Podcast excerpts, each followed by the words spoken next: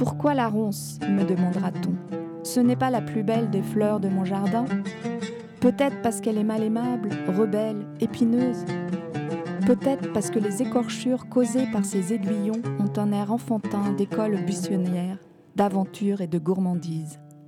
Partout en Europe, elle annonce en saison la présence de dons gracieusement offerts à qui veut les remarquer, à qui veut les cueillir. Pourtant, elle a mauvaise réputation. Éclaireuse de terrains vagues, de friches industrielles, viens à moi, mon ami la ronce, et embrasse-moi.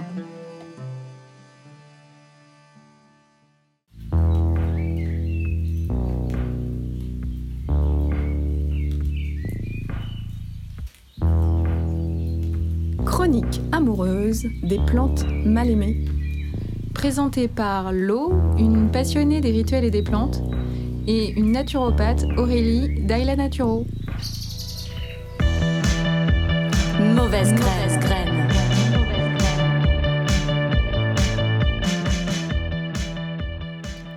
Aujourd'hui, nous allons vous parler de la bartasse, La bricole de bergère, la catimuron, le collet, les rouinches, la haute ronche, les ronces, le mourier sauvage, le renverse-panier, la rouanche, la robe, la rosebelle, le roumias la roumique, et le strut, c'est-à-dire la ronce commune ou de son nom latin Rubus fructicosus. Le nom vernaculaire ronce vient du latin rumex, qui signifie dard, allusion à la présence d'aiguillons sur ses rameaux. Le nom savant rubus est peut-être à rattacher au latin ruber, qui veut dire rouge, la couleur de ses fruits, et l'épithète fructicosus signifie en arbrisseau, buissonnant, plein de rejetons, et a donné l'adjectif fructiculeux en français.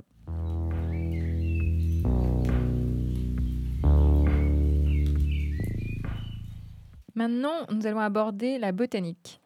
Donc la ronce, c'est une vivace bien connue, répandue dans les lieux incultes, les bords de chemin, les lisières de bois ou de forêt.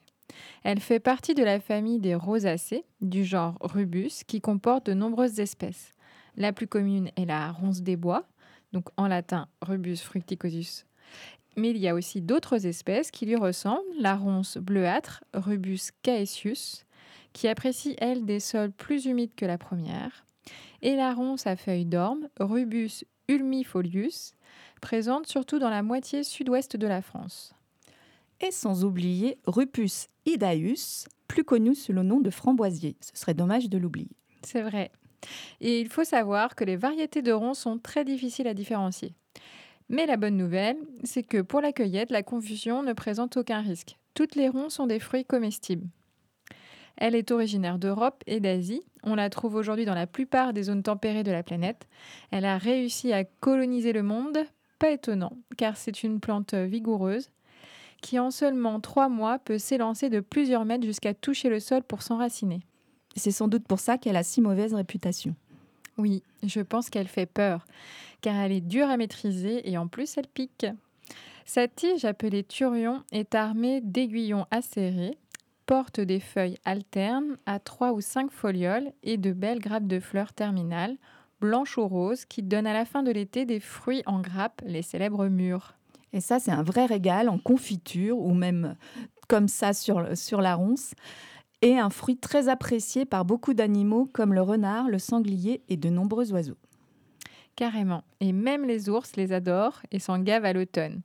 Il faut savoir que la ronce non seulement se multiplie en marcotant au sol, mais aussi grâce aux graines mangées par nos amis les animaux au travers de leurs excréments.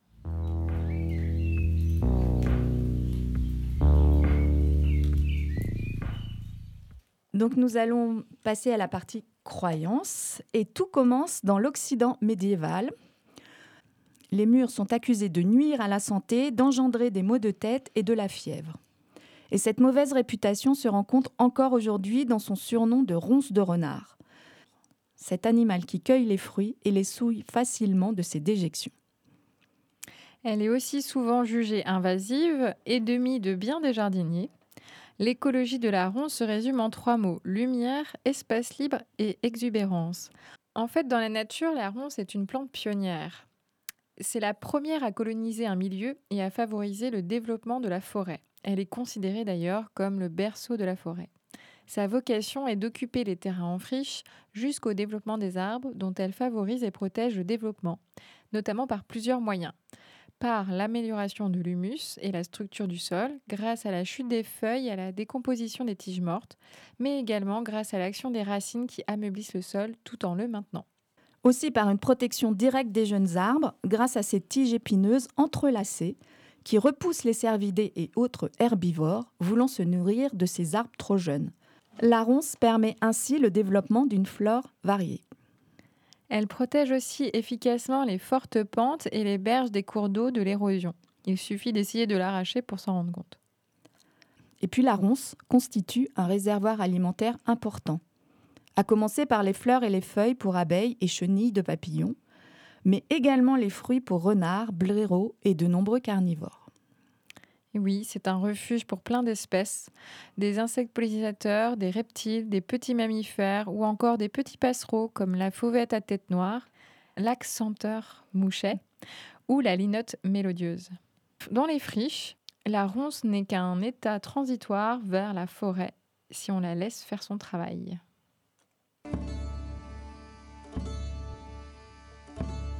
Dès que la fée les eut touchés, ils s'endormirent tous pour ne se réveiller qu'en même temps que leur maîtresse, afin qu'être tout prêt à la servir quand elle en aurait besoin.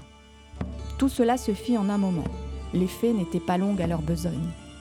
Alors le roi et la reine, après avoir baisé leur cher enfant sans qu'elle s'éveillât, sortirent du château et firent publier des défenses à qui que ce soit d'en approcher.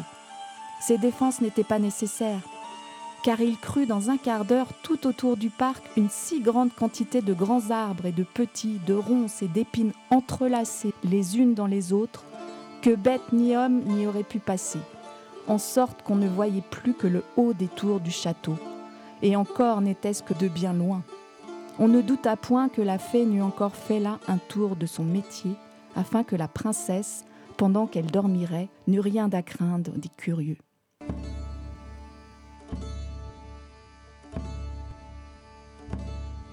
Vous venez d'entendre un extrait du conte de Charles Perrault, La Belle au bois d'Armand. La ronce a inspiré de nombreux symboles, notamment la protection, mais j'ai choisi, pour commencer cette partie symbolisme, de vous parler d'amour. Hmm, ça sent le printemps, ça. Et oui, la rose nous semble évidente pour exprimer ce sentiment, et il est logique qu'une autre rosacée, plus sauvage, en soit aussi le symbole dans sa version passionnée, douloureuse, tragique, et parfois même sous le signe de la fatalité funeste. Ceci depuis l'Antiquité. Je cite juste pour exemple l'histoire de Pyrame et Thisbé qui a inspiré Roméo et Juliette, écrite par Ovide au 1er siècle et qui explique la couleur de la mûre par le sang versé des amants. Tragique. Passons au Moyen Âge et au roman courtois, avec Tristan et Iseux, qui tombent amoureux à cause ou grâce à un filtre magique. Il est écrit il semblait à Tristan qu'une ronce vivace aux épines aiguës, aux fleurs odorantes, poussait ses racines dans le sang de son cœur, et par de forts liens enlaçait au beau corps d'Iseuse son corps et toute sa pensée et tout son désir. Et là, on voit que c'est le symbole de la fulgurance, de l'irrépressibilité du sentiment amoureux, et même du caractère funeste du destin tragique qui attend les deux amants. La ronce est aussi très présente dans la série des romans des chevaliers de la table ronde. Le cycle de la quête du Graal et toutes leurs aventures annexes sont remplis de symboles. Et la ronce représente ici la dangerosité de la nature sauvage, son côté impénétrable, voire mystérieux, et aussi les qualités, c'est-à-dire la bravoure, le mérite, la détermination, la vaillance, la patience, que le chevalier va devoir montrer pour mener à bien sa quête, que ce soit celle du Graal ou de retrouver sa bien-aimée. Deux exemples. Dans Le Chevalier à la charrette, Lancelot doit, entre autres, traverser une forêt de ronces très épineuse et coupante pour retrouver Guenièvre, son amour. Cette plante représente ici les difficultés physiques qui les séparent, mais aussi les obstacles moraux, car il résiste très fortement à cet amour, puisqu'elle est l'épouse d'un autre, qui plus est, est son seigneur. Sir Gauvin, le neveu du roi Arthur, dans Le Chevalier vert, doit affronter, je cite, la ronce la plus piquante, avant d'affronter le chevalier vert, et c'est ici le symbole de l'éloignement de la demeure du chevalier, qui est hors du temps, et aussi de son caractère magique, mais surtout de tout le travail que Gauvin va devoir faire sur lui-même pour être à la hauteur de la promesse qu'il lui a faite. D'ailleurs, pour mieux comprendre tous les aspects de cette histoire, je vous conseille le film du même nom sorti en 2020. Pour aller plus loin dans cette série de romans, la ronce symbolise la partie sombre que chacun de nous possède et ne veut pas regarder en face, nos contradictions, nos désirs cachés, nos lâchetés même. Et pour pouvoir compléter sa quête, le chevalier va devoir s'affronter lui-même, souvent jusqu'à sa mort symbolique, pour pouvoir renaître neuf, pur, plus fort spirituellement, c'est-à-dire en accord avec lui-même. Comme la ronce qui meurt en hiver pour renaître plus touffu au printemps suivant. Alors aussi, les Grecs l'appelaient sang de titan, car elle est censée être née du sang répandu par leur combat avec les dieux. Toujours ce caractère tragique chez la ronce. Pourtant, chez les Celtes, elle est associée aux fées, parce qu'elle les cache, elle les soustrait aux yeux des mortels et protège, car comme on l'a vu tout à l'heure, elle est un fort symbole de protection, mais aussi de défense de la vie sauvage, du renouveau et de la résilience. Et pour finir, elle représente aussi la fidélité, notamment amoureuse. Un des plus beaux exemples vient encore de Tristan et Iseux, où de la tombe de Tristan pousse une ronce qui passe par-dessus une chapelle avant de plonger dans la tombe d'Iseux. On la coupera plusieurs fois et elle repoussera toujours de plus belle.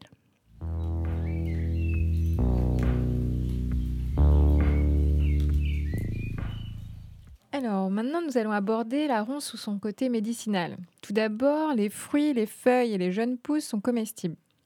Feuilles et jeunes pousses sont astringentes, toniques, diurétiques et dépuratives. Les feuilles sont le remède privilégié des maux de gorge. Elles sont traditionnellement utilisées pour guérir les angines, grâce à leur pouvoir astringent, désinfectant et tonifiant des muqueuses. Donc là, je recommanderais de prendre une infusion de jeunes pousses de ronces accompagnée de plantain ou de mauve pour le côté adoucissant. Une cuillère à soupe de plantes sèches infusée 15 minutes, trois fois par jour. Alors, il existe aussi un rituel raconté par Thierry Thévenin qui consiste à cueillir neuf feuilles sur un même pied, dont on coupe à chacune la pointe en disant une prière à la plante pour qu'elle éloigne le mal, et ensuite on en fait une décoction dans laquelle on peut ajouter du miel car elle est un petit peu amère quand même. Ça passe mieux avec le miel. On peut aussi utiliser une décoction en gargarisme. Et à l'époque grecque, on connaissait déjà les bienfaits de cette plante. Discoride nous signalait l'emploi des fruits en gargarisme pour lutter contre les irritations de la gorge. Elle peut aussi soulager les aphtes et les gingivites grâce à ses tanins. Ensuite, au Moyen Âge, on pensait que la ronce avait la faculté de retirer les affections de la peau et d'être un très bon remède contre les morsures de serpents à cause de la théorie des signatures, car la piqûre des aiguillons peut rappeler des plaies sur la peau.